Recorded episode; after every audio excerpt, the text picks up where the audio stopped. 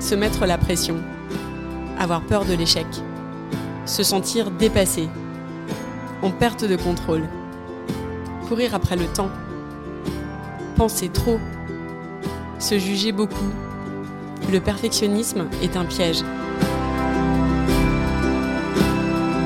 Je suis Gaëlle, coach certifié et perfectionniste en rémission. À travers ce podcast, je veux vous aider à décrypter les tours que nous joue notre cerveau dans cette course vaine qu'est le perfectionnisme. Bonne écoute et bienvenue sur Génération Perfectionniste.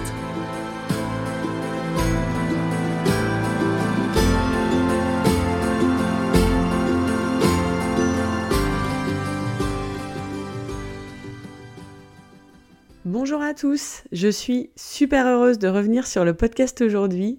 Vraiment, c'est avec beaucoup de joie que je reprends mon micro. Il s'est passé pas mal de choses ces derniers mois.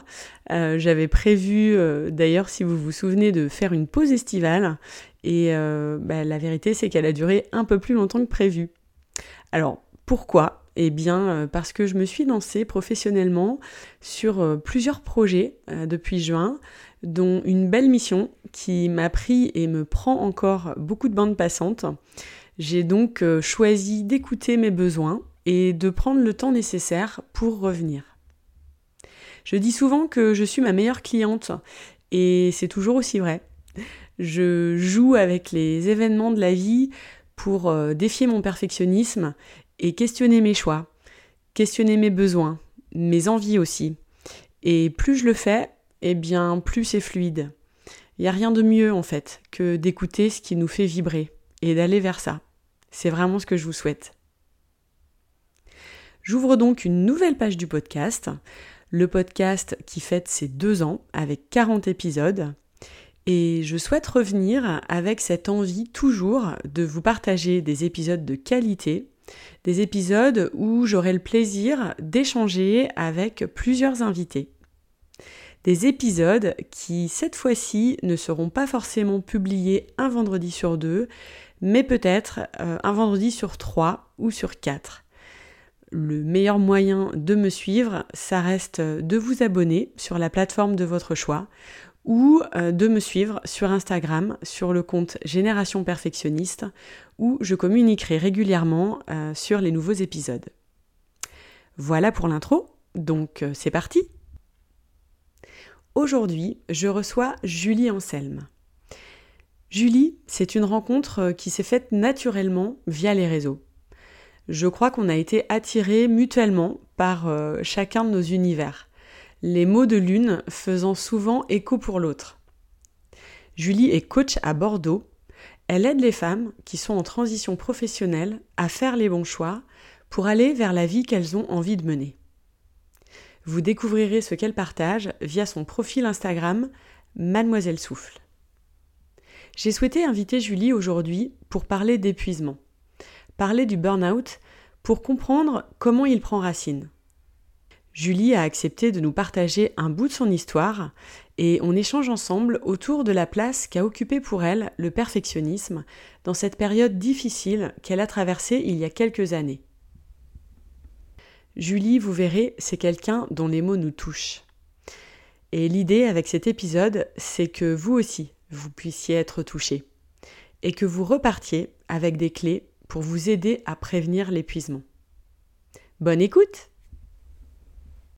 Bonjour Julie Salut Gaëlle Merci d'être euh, présente aujourd'hui euh, sur mon podcast. C'est un honneur pour moi de, t'avoir euh, ici et qu'on puisse échanger ensemble sur un sujet euh, qui, je le sais, est, important euh, à tes yeux comme au mien, qui est euh, l'épuisement, prévenir l'épuisement. J'avais envie en effet de, t'inviter dans le podcast pour discuter autour de l'épuisement et, du burn-out. Déjà parce que bah, je, pense que ça fait un petit peu partie de ton histoire et tu vas nous en dire un peu plus.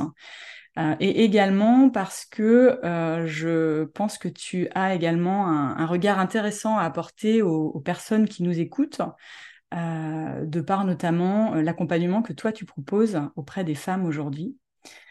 Donc, ce que je te propose pour démarrer, c'est peut-être que tu te présentes en quelques minutes et que tu me, me parles un peu justement, toi, de ta vision de l'épuisement. Bah, merci déjà beaucoup pour ton invitation, Gaëlle. Écoute, si je me, me présente, bah, je suis une femme qui a fait un burn-out il y a trois ans. Euh, je suis une ex-working mom euh, assumée qui aujourd'hui s'est reconvertie déjà depuis deux ans dans le coaching professionnel. Et j'accompagne bah, des femmes à, justement choisir la vie qu'elles ont envie de mener et se réinventer professionnellement avec une autre manière de vivre, une autre manière de faire, sans renoncer à, euh, à leurs autres vies et surtout sans renoncer à elles-mêmes. Donc le burn-out, euh, ça a été un, déclencheur euh, très fort dans ma vie de femme parce qu'il est arrivé d'une manière, comme à chaque fois pour un burn-out, de manière très brutale. Et ça a été en fait un peu une mise à l'arrêt de mon corps et de mon esprit euh, face auxquels euh, bah, j'ai dû apprendre euh, non seulement à faire face, mais à, réapprivoiser des facettes de moi qui étaient restées enfouies pendant très très longtemps et à me rendre compte de celles qui prenaient beaucoup trop de place dans ma vie et que je souhaitais mettre en second plan. Donc ce que je peux te dire, c'est qu'avant, j'étais dans un secteur professionnel que j'adorais. J'ai travaillé 15 ans dans la fonction publique, à des fonctions de direction, euh, dans le champ des solidarités. Euh, à la fin de ma carrière, je travaillais pour la préfecture de Paris euh, et je gérais un service qui organisait toute l'offre d'accueil et d'hébergement des sans-abri, des migrants, des familles à la rue. Donc un secteur très engagé et très politique. et ça a été compliqué pour moi d'abandonner ce navire-là au moment de mon burn-out parce que c'était tout sauf un bullshit job. Euh, même s'il y avait des écarts avec mes valeurs à l'époque. Ça a été du coup un, bouleversement. Euh, et comme je te le disais tout à l'heure en aparté, euh, je remercie ce burn-out de m'avoir ouvert les yeux sur une voie que je prenais et qui n'était pas la mienne. Et c'était quoi cette voie-là Si on veut justement, peut-être pour démarrer, essayer de comprendre un peu quels sont les, les causes de l'épuisement en fait Qu'est-ce qui, euh, qu'est-ce qui peut amener une personne euh, qui, bah, justement, sur le papier, semble euh, avoir réussi, tu vois, pour qui tout semble rouler? Qu'est-ce qui peut l'amener dans, dans, un état d'épuisement tel que ce que tu as vécu? Alors, je peux te donner déjà peut-être une définition du burn-out. là, on parle du burn-out professionnel, mais il y a aussi le burn-out maternel. Euh, moi, j'ai vécu, ce qu'on te disait tout à l'heure, un burn-out professionnel, même si le fait que j'étais maman a contribué au fait que, euh, à un moment donné, euh, je, m'épuise à vouloir tout faire, en fait. on définit le burn-out comme un syndrome qui se traduit par un épuisement physique, émotionnel et mental résultant d'un investissement prolongé dans des situations de travail exigeantes sur le plan émotionnel.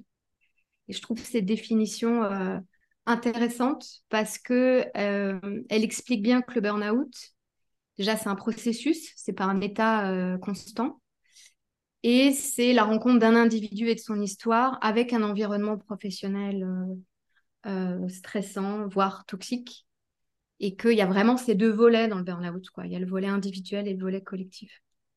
Mmh. les causes, elles sont multiples. Euh, en tout cas me concernant. Euh, très clairement, l'une des causes principales, bah, ça a été euh, mon perfectionnisme, mon niveau d'exigence accru vis-à-vis de, moi-même et aussi vis-à-vis de mes collaborateurs. ça a été à un moment donné un écart avec mes valeurs, une perte de sens très claire, parce que malgré le secteur dans lequel je travaillais, à un certain niveau, j'avais perdu de vue les raisons pour lesquelles je travaillais dans ce milieu-là et j'étais plus en accord avec ce qu'on me demandait de faire. En tout cas, ça, c'est vraiment les causes, moi, que j'ai reconnues euh, et que j'ai travaillé d'ailleurs, parce qu'évidemment, j'ai été suivie euh, en thérapie pour comprendre ce qui m'avait amené là. Euh, parce que moi, pour moi, le perfectionnisme, à ce moment-là, c'était plutôt une qualité qu'un défaut. bien travailler, être efficace, être responsable, être une femme forte, indépendante, qui a 50 000 casquettes et fière de les avoir, c'était plutôt aussi une qualité. En tout cas, j'avais un peu mis tout en place dans ma vie jusqu'ici pour répondre à ces critères-là. Donc c'est vrai que quand j'ai creusé avec ma thérapeute ce qui m'avait amené là et que le perfectionnisme avait la place principale, bah, c'est vrai que je suis un peu tombée, je suis un peu tombée de mon piédestal. Et l'une des autres causes que j'aimerais juste citer ici, parce que souvent elle est très très très couplée avec le perfectionnisme, en tout cas je l'ai constaté pour moi, je le constate pour les femmes que j'accompagne, qui sont pas loin de l'épuisement ou qui ont fait un burn-out il y a quelques années et qui cherchent à se réinventer autrement euh, dans leur vie euh, professionnelle. Euh, c'est ce qu'on appelle le, côté sauveuse, qu'on a beaucoup, nous les femmes. cette injonction, quelque part, qu'on se donne à prendre soin des autres avant de penser à soi. Et même à cette incapacité de penser qu'on a le droit d'exprimer euh, nos besoins, euh, d'avoir des émotions différentes des autres. Et ça, ça a été un facteur aussi énorme parce qu'en mm. fait, euh, ça m'a empêché de poser des limites, de dire stop, de dire là, je veux pas, parce qu'il y avait une énorme peur bah, d'être rejetée, d'être incomprise. Et, mm. et du coup, bah, en bonne élève que j'étais et que je suis toujours, hein, j'ai juste appris à, à, à, me réconcilier avec cette partie-là de moi. Euh, bah, du coup, j'ai accepté, accepté, accepté le trop qui est devenu, qui a débordé. Et, le burn-out, je pense, était un petit peu inéluctable à ce moment-là dans ma vie au regard de mon histoire et du job que j'avais à l'époque, qui était un, job ultra pressurisant. Oui, on est vraiment, euh, en effet, dans, par rapport à ce que j'entends euh, dans cette course à la performance, à la réussite à tout prix, en fait. Euh, à tout prix, euh, ce qui veut dire également à n'importe quel prix, au prix de, ne pas être à l'écoute de nos propres besoins. Complètement. En tout cas, moi, très clairement, j'étais là-dedans. Hmm. J'étais là-dedans euh, bah, parce qu'en fait, tout simplement, j'avais appris que pour être indépendante en tant que femme, euh, bah, il était important que je fasse des études, que j'ai un bon job.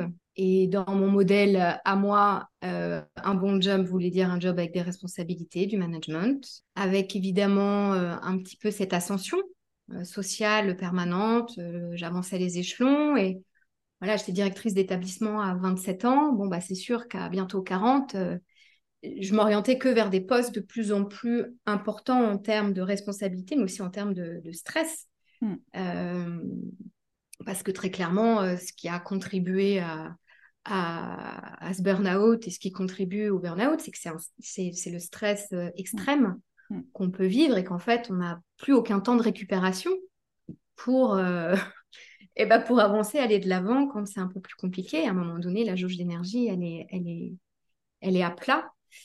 Et cette course, cette course à l'échalote, comme je l'appelle un petit peu, c'était aussi très clairement euh, bah, c'est le modèle qu'on nous apprend, euh, le modèle euh, actuel qui est quand même un modèle assez patriarcal sur le fait que pour réussir professionnellement, il faut être performant. c'est la culture du chiffre, la culture du, toujours plus, la culture du toujours plus vite. et il n'y a aucune place aux émotions, il n'y a aucune place à l'intuition, il n'y a aucune place, je vais dire de manière générale, à la sensibilité qu'on peut avoir. Et comme tous les êtres humains, euh, j'ai pris conscience que j'étais quelqu'un de très sensible et que cette part-là de moi était totalement euh, étouffée dans mon, dans mon job, parce que c'était pas les codes, mais c'était aussi étouffé parce que j'avais appris à le mettre de côté pour, euh, pour gérer, pour avancer, pour, pour, garder la tête haute et, et ne surtout pas m'effondrer. Ouais, ça semble impossible de, de se montrer, ne serait-ce qu'un petit peu vulnérable on allie ça souvent à de la, faiblesse et on veut, on coûte que coûte garder la tête haute, avancer, euh, comme, voilà, comme tu le disais tout à l'heure, montrer qu'on est, qu'on est fort, qu'on est capable, parce qu'on nous a appris aussi à avancer dans la vie euh, de, la sorte. Euh,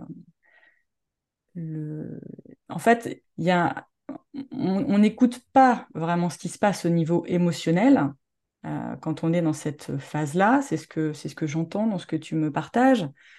Et pourtant, euh, voilà, j'ai le sentiment que quand l'épuisement est là, quand le burn-out est présent, on est dans un débordement émotionnel, pour le coup, qui est complètement euh, extrême. Complètement. Oui, moi j'ai des souvenirs de, de crises de larmes incontrôlées les derniers jours avant que je me lève plus de mon lit. ça ne m'était jamais arrivé. Hmm. Où il y avait un court-circuit total, en fait, entre ce que mon cerveau voulait que je fasse, mon corps, et ce que je ressentais. et d'ailleurs, au tout début, et ça, je le, j'ai la chance d'intervenir dans une association qui accompagne des femmes qui sont en burn-out dans des actions bénévoles et puis je fais un peu de coaching aussi pour, pour, leur, pour permettre à ces femmes de se réinsérer socialement et professionnellement. Euh, ce qu'on retrouve beaucoup hein, chez les personnes qui font un burn-out, c'est euh, au départ, ce qui est assez contradictoire, c'est une forme d'anesthésie totale des émotions. Euh, on a tellement appris à tout couper pour être forte qu'on ne sait même plus ce qu'on ressent. On n'arrive même pas à identifier en fait c'est quoi là ce que je ressens dans mon corps, c'est quoi, c'est de la colère, c'est de la tristesse. je te parle même pas de la joie et du plaisir qui sont totalement bafoués, étouffés parce qu'évidemment Mm. Le reste n'étant pas entendu et, écouté, ben, je sais que je culpabilisais beaucoup de, me plaindre, de tu vois, de ne pas arriver à me satisfaire des petits plaisirs de la vie, euh, de toujours euh, avoir cette forme d'insatisfaction, de frustration, alors que pourtant j'avais l'impression de faire déjà beaucoup. Et ça, très clairement, bah, c'était, je l'ai compris euh, après, c'était dû au fait que ma régulation émotionnelle, si on peut la nommer comme ça, elle était au niveau zéro. Quoi. Mm. Je ne savais pas faire. Et pourtant, j'étais très sensible, très empathique, et euh, je percevais le monde avec mes cinq sens en permanence, mais sans m'en rendre compte. En fait, c'était un fonctionnement que j'avais euh, totalement intégré, mais plutôt que de, de me rendre compte que c'était une force et que c'était une manière d'avoir une lecture du monde, euh, j'en avais fait une faiblesse. Ça me renvoyait plutôt au fait d'être différente, pas comprise, et du coup, je le mettais de, de côté. Ouais. Hmm. Et tu disais tout à l'heure que euh, le, perfectionnisme a, joué un rôle dans cette euh, phase que tu as, que tu as traversée. Et on en parlait euh, en effet en off tout à l'heure toutes les deux. tu disais également que la plupart des femmes que tu croises aujourd'hui et qui sont passées par un burn-out étaient des perfectionnistes plus plus. C'est quoi ton point de vue justement par rapport à tout ça? Qu'est-ce que, peut-être tu peux me dire toi, comment ça se manifestait Quels étaient tes comportements perfectionnistes euh, qui t'ont amené en fait à euh, cet épuisement extrême? Bah, C'était une exigence euh, très élevée sur la qualité de ce que je pouvais transmettre, créer, produire dans mon travail, avec l'insatisfaction toujours que c'était pas assez, que c'était pas excellent. Et du coup, ça se traduisait par euh, le fait que je ne parvenais pas à saisir mes victoires, à accueillir euh, eh ben, les compliments, les, retours positifs, parce que j'en avais quand même. Euh, et en fait, cela, je ne les intégrais pas.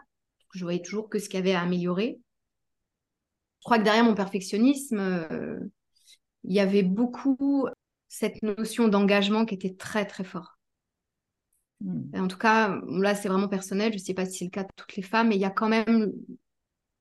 Je n'ai pas fait d'études, je ne suis pas scientifique hein, dans, le sujet, mais mon expérience personnelle et ma pratique pro me montrent que euh, euh, le perfectionnisme associé vraiment à ce souci de prendre soin, de s'engager pour, les autres, parce que c'est viscéral et parce que ça a du sens pour notre vie, euh, c'est vraiment un c'est vraiment des ingrédients explosifs euh, auxquels je pense on, doit faire attention et surtout quand on est, une femme et qu'on a appris à se conformer un petit peu à ces modèles-là pour justement bah, prendre notre place dans le travail, pour, euh, s'accomplir. Parce que je crois que euh, derrière le perfectionniste, pour moi, il y avait certes mon rapport à l'échec qui était extrêmement faussé, je n'avais pas le droit à l'erreur, donc je n'avais pas le droit d'échouer. Et puis en fait, en même temps, en face, on me, me ratait pas non plus. Hein. Il n'y avait pas droit à l'échec non plus dans les consignes euh, et dans la manière dont on bossait. Tout ça dans une, urgence permanente qui contribuait quand même au fait qu'il n'y avait pas d'espace de pensée, il n'y avait pas d'espace de recul, il n'y avait même pas d'espace de dire Waouh, euh, là en fait je ne vais pas y arriver, j'ai besoin d'aide. Tout ça était totalement absent. Hein. C'est quelque chose de très très mécanique et de. Ouais, une recherche de performance absolue. D'ailleurs, l'aparté, souvent à l'époque, j'étais assez fière de dire que je travaillais comme une machine. Ça me fait sourire aujourd'hui parce que ça veut tout dire. Euh, mais du coup, j'ai perdu le fil. Ça, je t'avais dit, je suis vraiment bavarde. Oui, oui, oui. On parlait des, comportements euh, perfectionnistes, ouais. Ouais, saufeuse et perfectionniste. qui était assez explosif parce que dans derrière ça, oui, voilà, c'était par rapport à l'échec. Je te disais, j'avais un rapport à l'échec qui était un peu, qui était complètement faussé. Que je peux encore avoir aujourd'hui. ça, ça, peut rester encore difficile pour moi l'échec. C'est juste que j'ai appris à observer ces manifestations euh, en tout cas les manifestations du perfectionnisme, on en parlera peut-être après, euh, et d'arriver non pas à les corriger, mais en tout cas à, les accueillir autrement, euh, avec un peu plus de douceur justement et de paix vis-à-vis de moi-même. mais je crois que j'étais aussi ambitieuse, et je le suis, et ça je crois que c'est quelque chose que j'ai envie aussi de dire aujourd'hui, c'est que c'était que j'avais aussi envie de réussir socialement parce que j'y croyais à ce que je faisais. Et que euh, et aujourd'hui, je peux affirmer aussi que euh, nous, les femmes, on a le droit d'être ambitieuses, mais on a le droit aussi de créer nos propres conditions de cette ambition. Euh, et qu'elle n'a pas à s'assimiler à du sacrifice ou à un renoncement de qui on est. je crois que l'enjeu, il est, tout, il, est, il est ici pour moi et pour les femmes en général. Hein.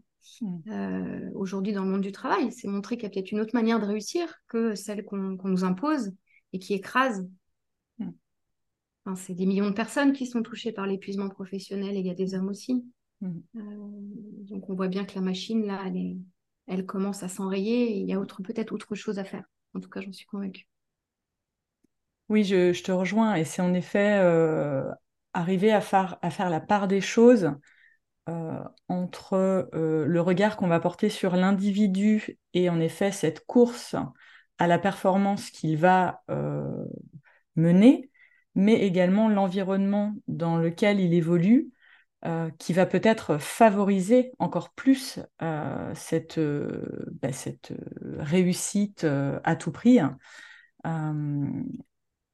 Voilà, l'individu, oui, est en partie responsable de, ses choix, de ce qu'il fait, de ce qu'il décide, de ce qu'il dit, mais la société dans laquelle on vit, elle véhicule aussi des idées elle véhicule aussi des, idéaux, euh, parfois un peu surhumains. Euh, et, comme tu le disais, on, veut peut-être prétendre euh, être des machines, mais en fait, on n'en est pas. Donc, il y a, un moment donné, et je, le vois notamment avec des personnes que, j'accompagne, qui, alors souvent, moi, arrivent à moi un peu avant l'épuisement, mais voilà, la corde est déjà bien tendue. Mm. Et, et, parfois, c'est aussi remettre en cause l'environnement dans lequel elles évoluent, en fait.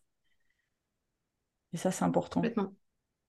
Il y a ce syndrome de la bonne élève, euh, de tout faire comme il faut, de cocher toutes les cases.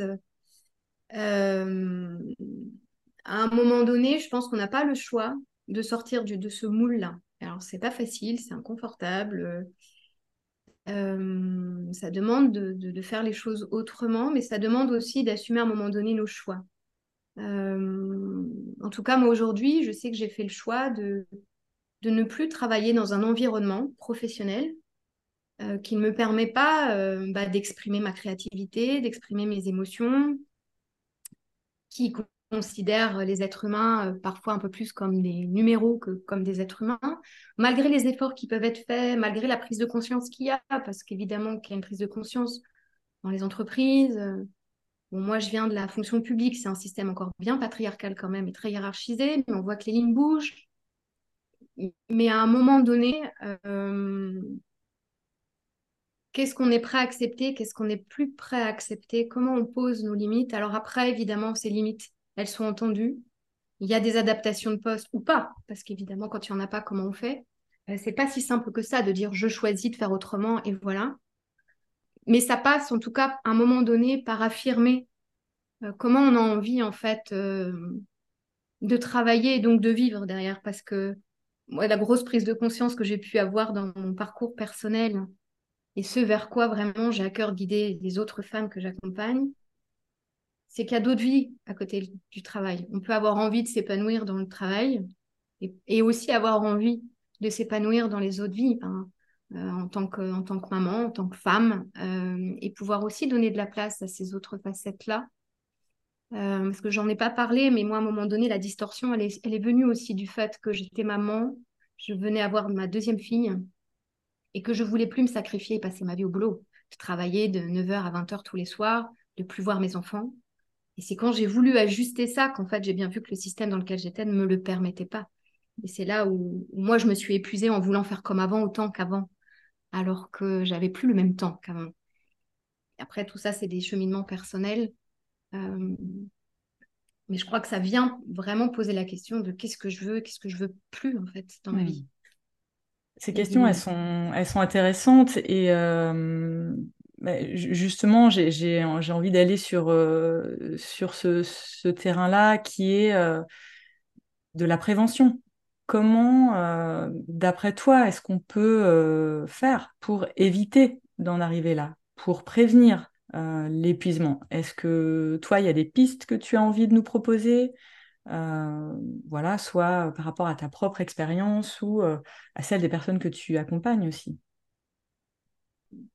Pour moi, ce qui est essentiel, et ça va paraître très bateau et très simpliste quand je vais le dire, c'est d'apprendre à mieux se connaître. Euh, c'est justement savoir concrètement c'est quoi nos qualités, c'est quoi nos défauts, qu'est-ce qu'on veut, qu'est-ce qu'on ne veut pas dans notre vie, c'est quoi nos priorités, euh, qu'est-ce qui est important pour nous, qu'est-ce qui est moins? C'est d'arriver à, et ça moi ça a été vraiment un grand chemin, et ça l'est toujours, c'est d'apprendre aussi à, à accueillir la part vulnérable qu'on a en soi, la part sensible qu'on a en soi, euh, où justement on n'est pas des machines, on n'est pas des esclaves, euh, et qu'à un moment donné, pouvoir dire là je n'y arrive pas, euh, c'est essentiel. C'est déjà le début de j'écoute finalement euh, mes besoins à ce moment-là, je pose une limite. Euh, moi, je vois les femmes que j'accompagne, le plus difficile, c'est ouais, mais si je dis non, on va plus m'aimer en fait. Mm. Et du coup, à quoi je sers si, si, si je dis non? Et c'est réapprendre en fait à, à, se, à se redonner de la valeur indépendamment de ce qu'on fait ou de ce qu'on ne fait pas. Je crois qu'il y a un gros sujet de reconnaissance de se reconnaître. Tu vois, j'en ai des, j'en ai des frissons quand je, quand je te le dis. Euh, c'est voilà, je me reconnais, moi, en tant que personne, en tant que femme. Euh, et du coup, je me reconnais dans cette, dans cette part vulnérable, dans cette part sensible. Euh, et je me reconnais aussi dans ce que je suis capable de faire, évidemment. Parce que derrière, il y a quand même un gros sujet d'estime de soi. On n'en a pas, on on l'a pas évoqué encore, mais bon, quand on en arrive à ce stade-là, à toujours faire plus pour exister, pour prouver qu'on sait faire, c'est qu'il y a un vrai déficit d'estime de soi. Hein. Euh, c'est à la fois, euh, tu as fait un super épisode de podcast d'ailleurs où tu expliques bien la différence confiance en soi, amour de soi, etc. J'avais beaucoup apprécié d'ailleurs. L'estime de soi, c'est tout ça. C'est quelle image j'ai de moi-même, quel est l'amour que je me donne à moi-même, et du coup, quelle confiance j'ai dans ce que je fais, dans ce que je fais pas, et c'est ça qui est à, réapprivoiser. Euh, en tout cas, moi, je vois que c'est central euh, dans mes accompagnements, dans ma vie de femme, et je crois qu'en fait, c'est central euh, même sur un plan sociétal. Oui, c'est ça, c'est vraiment arriver à changer le regard qu'on porte sur soi pour que ce soit un regard plus, plus doux, plus compréhensif, où on est moins à s'attendre soi-même au prochain virage en mode euh, autoflagellation dès qu'on a raté un truc, euh, voilà, à se sentir euh, nul pour la moindre, moindre événement. C'est ça mm. aussi l'estime de soi, c'est vraiment une dévalorisation de qui on est, de ce qu'on est capable de faire. c'est souvent un gros syndrome d'imposteur aussi derrière. en tout cas, ça fait pas mal résonance euh, pour moi par rapport à, mon vécu, mais aussi à ce que traversent mes clientes. Euh, mm. Et c'est vrai que c'est, je crois que l'acceptation de soi, en fait, c'est vraiment le, gros du travail qu'on fait pour euh, mm. avancer et se, se, détacher de, de cette envie absolue d'être parfaite et à tous les rendez-vous, quoi. Ouais, ça passe aussi par euh, prendre de la distance avec la validation extérieure. Parce que qu'est-ce qui fait que je ne m'accorde pas de valeur? C'est que j'attends la reconnaissance toujours à l'extérieur de moi, euh, parce que le regard de l'autre est important, le jugement de l'autre est important, et en fait, c'est lui qui va venir valider, modeler euh, finalement euh, la valeur de ce que je fais ou de qui je suis. Et je crois que dans le fait de, de réapprendre à se connaître, il y a aussi le fait d'apprendre ou de réapprendre à, à, définir son propre modèle en fait de validation interne. D'où qu'est-ce que je veux, qu'est-ce que je veux pas en fait, jusqu'où je suis prêt à aller, qu'est-ce qui est important pour moi, qu'est-ce qui ne l'est pas. Euh, j'en pense quoi là, moi, ça, de cette situation-là? Je suis d'accord, je suis pas d'accord. Euh, et ça, c'est un gros, gros boulot. parce que ça se désapprend pas du jour au lendemain. Et en même temps, on peut très rapidement mettre en place des petites choses qui permettent en tout cas de changer la manière dont on se parle et dont on se traite dans notre tête, hmm. de changer le discours intérieur. Euh, moi, je sais qu'il y a quelque chose qui m'aide beaucoup et, que je partage souvent à mes coachés, c'est euh, tu fais au mieux. Hmm. Et souvent, c'est suivi d'une grande respiration. Bah ouais, je fais au mieux en fait. Je crois que quand on est perfectionniste, il y a une qualité fondamentale derrière, c'est qu'on aime donner du soin aux autres, du soin aux choses, en fait. Et il ne s'agit pas d'effacer ça. Mais en revanche, il s'agit d'arrêter de se flageller parce qu'on n'a pas fait selon euh, un diktat d'idéal et de perfection comme on l'imagine. Mais ça veut dire aussi pouvoir reconnaître que, OK, là, j'ai fait au mieux. Euh, je considère moi que j'ai fait au mieux. Même si un tel ou un tel n'est pas d'accord, même si un tel ou un tel me dira autrement. Ouais. Et, euh, ça, c'est un beau chemin, je trouve, à, à parcourir. Ouais, c'est ça, c'est mettre une juste distance en fait dans le regard que les autres portent sur nous, parce qu'il y a en effet euh, le regard qui est réel, on en parlait tout à l'heure, euh, les feedbacks qu'on reçoit parfois et qu'on entend que d'une oreille, alors qu'ils sont bien là. Euh, et puis, il y a mm. en effet euh, voilà, le regard un peu imaginaire euh, qu'on pense qu'il porte sur nous, alors que derrière ça, c'est en effet un diktat tout-puissant qui, enfin, qui n'a pas forcément lieu d'être. Donc, c'est vraiment ça, mm. je, suis, je te rejoins, c'est trouver sa propre voix, en fait, VOIX, mm. sur ce qu'on pense de soi. Euh, ce qu'on pense d'une situation, comme tu le disais tout à l'heure. Et moi, j'aime beaucoup ces questions aussi. Euh, et quand je me pose trop de questions, bah, c'est plutôt celle-ci que je vais me poser, c'est bah, qu'est-ce que j'en pense là? Qu'est-ce que j'ai envie, mmh. moi, de faire de cette situation? Et puis sur quoi j'ai du pouvoir mmh. aussi, parce que parfois, euh, on pense avoir des, des méga pouvoirs, alors que bah, sur une situation donnée, on est une petite partie de l'histoire et il y a plein d'autres euh, paramètres ou personnes autour qui ont aussi leur rôle à jouer. Hmm. Euh, Je crois que nous, les femmes, on sait être douces avec les autres, mais on ne sait pas l'être avec nous-mêmes. moi, j'aime bien parler de désobéissance douce dans mon approche. La désobéissance, elle renvoie au fait qu'on quitte le syndrome de la bonne élève. On, sort du moule pour affirmer, faire ses propres choix, mais que ça se fasse en douceur. Qu'on apprenne à, se donner un peu de soin, un peu de douceur vis-à-vis de soi-même. Je, pourrais même parler de compassion, justement, dans le fait de bah, je fais au mieux et moi, j'en pense quoi vraiment de ce que j'ai fait? Ce qui permet aussi petit à petit de renouer avec euh, cette sensation de fierté de ouais, là j'ai réussi et là j'ai le droit de dire que je suis fière de moi en fait. Mais ouais. et, et ça, ça nourrit, ça nourrit tout le reste en fait aussi. Mm. Euh, et je crois que nos, bah, je vais prêcher pour, pour nos paroisses de coach, mais à un moment donné, c'est important aussi de savoir demander de l'aide. Mm. Mm. Euh, là, j'y arrive pas toute seule.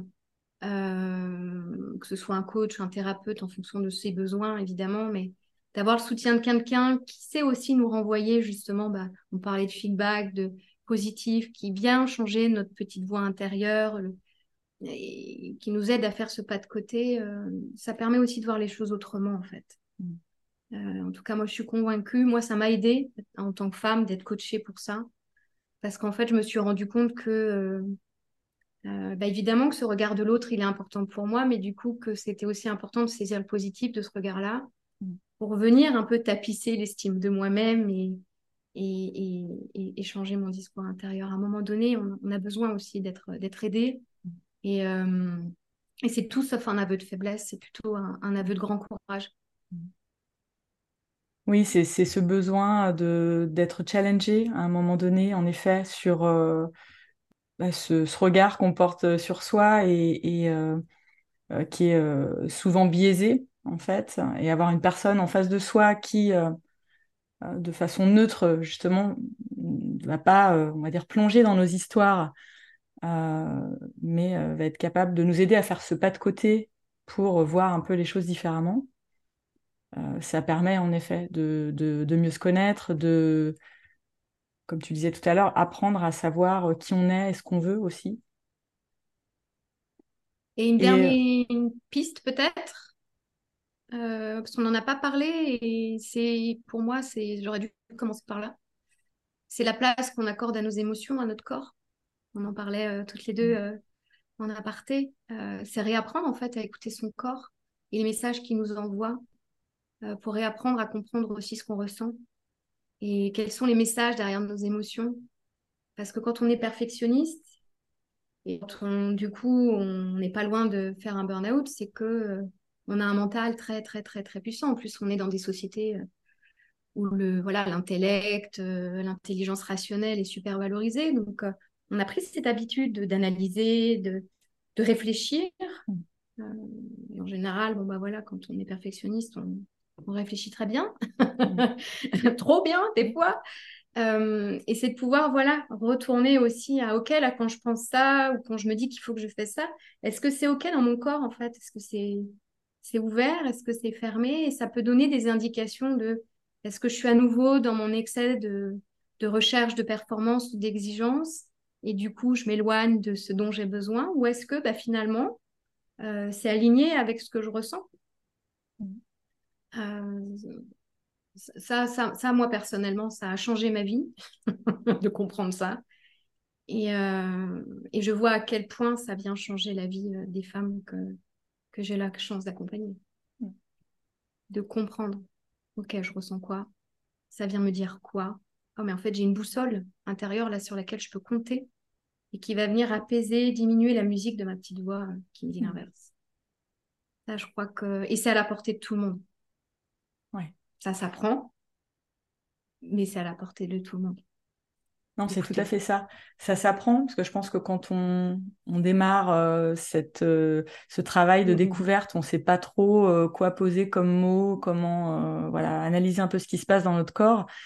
mais je pense qu'il il y a quand même en effet une façon assez simple qui, qui est d'écouter un peu les, les, signaux, les messages que nous envoie notre corps. parfois, voilà, quand la pression est trop forte, euh, ben, on a peut-être une boule dans la gorge ou euh, le plexus euh, fermé ou mal au ventre ou ça peut être des petites choses, mais souvent ce sont les premiers signaux que le corps envoie quand il y a un, trop plein d'émotions ou, quand on a mis un peu trop les émotions sous le tapis. et, c'est vraiment le, premier travail en fait à faire, je pense, essayer de pour le coup, d'utiliser son cerveau pour essayer de comprendre ce qui se passe dans le corps. Tiens, ça se situe où? Comme tu disais, c'est ouvert, c'est fermé. Euh, c'est vraiment se reconnecter au corps, quoi. Mm. Est-ce que tu vois d'autres choses, Julie, dans les, dans les pistes à proposer? Oui, après, ça sera. Je crois que ça devienne une liste d'injonctions, justement, à réussir. Euh, parce que c'est tout un cheminement, un processus. Euh, mais il y en a une, on parlait qu'est-ce que je veux, qu'est-ce que je veux pas. Derrière, il y a la question des envies. je crois que derrière, il y a la question des désirs, du plaisir. Hmm. Euh, c'est une prise de conscience que j'ai eue dans mon histoire personnelle et que je, que je, que je retrouve aussi dans ma, dans ma pratique professionnelle. Hein. Euh, c'est que bah, quand on veut réussir, tout faire comme il faut, la notion de plaisir, elle passe après. Et hum, c'est comment on réapprivoise justement un peu cette innocence, ces petits plaisirs du quotidien. moi, je sais que c'est beaucoup la nature qui m'a permis de, la, de réapprivoiser ces notions de plaisir euh, et de me laisser toucher, mais physiquement, par, euh, par, euh, par ça. Au-delà des plaisirs immédiats, il y a plein de plaisirs immédiats dans la vie qu'on a. mais vraiment, ces petites choses-là qui viennent nourrir, qui font chaud, qui donnent chaud au cœur, mmh. où, où, du coup, il y a un peu de légèreté, de simplicité. Euh, ça, moi, je sais que c'est, c'est, un chemin que je suis, euh, ce, chemin de simplicité. Ouais. Euh, et, ça passe par les petits riens, passe par les petits plaisirs, par. moi, je sais que c'est la nature beaucoup qui me les amène et, mes enfants. Parce que quand je observe mes filles, elles sont tout le temps en train de jouer. Tout le temps. et, et à chaque fois, ça me renvoie. Mais pourquoi ça a disparu ça dans nos vies d'adultes? Ou en tout cas dans la mienne à un moment donné, et c'est remettre voilà de l'amusement, du, rire, du euh, parce que c'est facile et que euh, et que bah, ça permet aussi euh, voilà de redonner un peu de ouais un peu de joie, un peu de baisser la pression quoi. Parce que la jauge, faut la quand elle se baisse à cause elle baisse à cause de la pression et du stress puisqu'il est là la charge mentale, elle est là, la to-do, elle est là. Et ben c'est, c'est, les petits moments de plaisir et de joie qu'on arrive à nourrir qui font qu'on rééquilibre aussi la balance. Hmm. C'est vraiment, moi j'aime bien cette idée de jauge d'énergie en fait. Justement, nous ne sommes pas des machines, nous sommes faits bah, d'énergie. Comme une voiture, si la voiture a plus d'essence ou plus de batterie, elle ne va pas démarrer. Bah, l'analogie est un peu simple, mais c'est la même chose pour nous. Et c'est voilà, comment je re-remplis ma jauge d'énergie et, et ça passe par des choses toutes simples. En tout cas, moi, c'est ce que j'aime, euh, c'est ce que j'aime, euh, voilà, nourrir et, et aller chercher euh. Pas besoin que ce soit fou, quoi, tu vois. Pas besoin d'aller à Bali ou de faire du saut en parachute pour se dire c'est bon, je kiffe ma vie, quoi. Je le dis parce qu'avant, je pensais comme ça. non, mais c'est ça. En fait, j'allais faire le parallèle avec. moi, c'est ce que j'aime appeler cultiver la joie. Euh, la joie ou le bonheur, qui est un peu ce, Graal qu'on attend tous en se disant euh, quand j'aurai atteint ce niveau-là, je serai vraiment heureuse. Euh, ben, en fait, on se trompe complètement quand on réfléchit comme ça. la joie, elle se cultive tous les jours. comme tu le disais, c'est voilà, regarder ses enfants jouer, c'est prendre un café dans le jardin, c'est prendre un bon bouquin et se mettre dans son canapé, enfin, c'est aller se balader il y a plein de façons en fait de créer ces petits moments, euh, ces petites parenthèses, et qui pour moi ne doivent pas euh, seulement euh, tenir dans l'agenda des vacances ou des week-ends. C'est voilà, ça peut être des petits bouts de 10 minutes dans nos journées, quoi. parce que sinon, c'est même bah, essentiel. Voilà, c'est ça. C'est ça. Mais moi, je pense qu'en effet, c'est un, point vraiment intéressant aussi pour prévenir euh, l'épuisement, c'est de, s'octroyer euh, ces, petits moments, comme tu le disais, euh, des petits moments de rien, des petits moments de plaisir, et vraiment de, ne pas l'oublier dans, notre paysage quotidien. Et ça n'enlèvera pas notre disponibilité aux autres. Bien au contraire, souvent on va même revenir le cerveau un peu plus frais, un peu plus reposé. Exactement. Parce que c'est souvent une croyance qu'on peut, qu'on peut avoir, de se dire si je prends du temps pour moi, je suis égoïste, euh, alors que déjà c'est simple de pouvoir penser à soi et que ça n'empêche pas de pouvoir penser aux autres, bien au contraire, c'est quand on met du et mm. qu'on arrive en fait à concilier justement euh, mm. je prends soin des autres et je prends soin de moi, c'est pas l'un ou l'autre. Mm. Et c'est là où il y a davantage d'harmonie, même si évidemment c'est une balance de chaque instant. Et... Et comme tu le dis très justement, il y a, c'est pas permanent. Évidemment qu'il y a des journées où il y aura plus de joie, d'autres où il y en aura moins.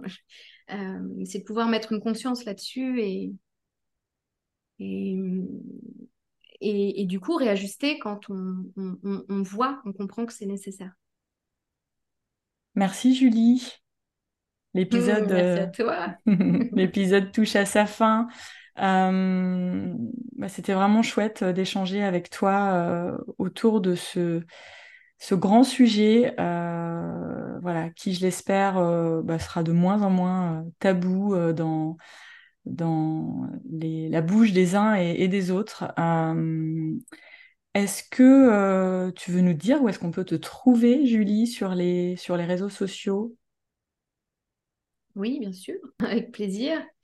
Euh, je suis sur Instagram, où on me trouve à Mademoiselle Souffle slash coaching, parce que le nom de mon entreprise, c'est Mademoiselle Souffle, justement en, en référence à ce nouveau souffle, cette respiration qu'on a besoin dans nos vies.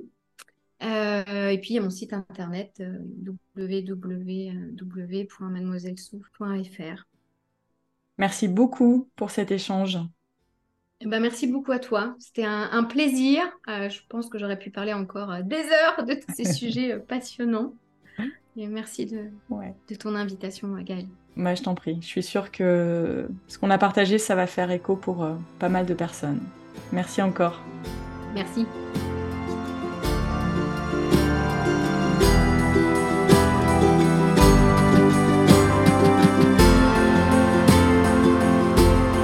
J'espère que cet épisode vous a plu. Si c'est le cas, je vous invite à le partager autour de vous, à me laisser un commentaire ou un avis. Un avis 5 étoiles, c'est ce qui permettra de toucher et d'aider un plus grand nombre. Et ce sera vraiment un soutien très précieux que vous pourrez m'apporter dans ce projet. Vous trouverez tous les éléments dont je parle dans les notes de l'épisode. Vous pouvez également me suivre sur Instagram, sur le compte Génération Perfectionniste, Enfin, si vous avez le sentiment que le perfectionnisme prend trop de place et qu'il vous éloigne de la vie à laquelle vous aspirez vraiment, le coaching peut répondre à ce besoin. Vous pouvez me contacter et je me ferai un plaisir de vous aider. Je vous dis à très vite pour un nouvel épisode.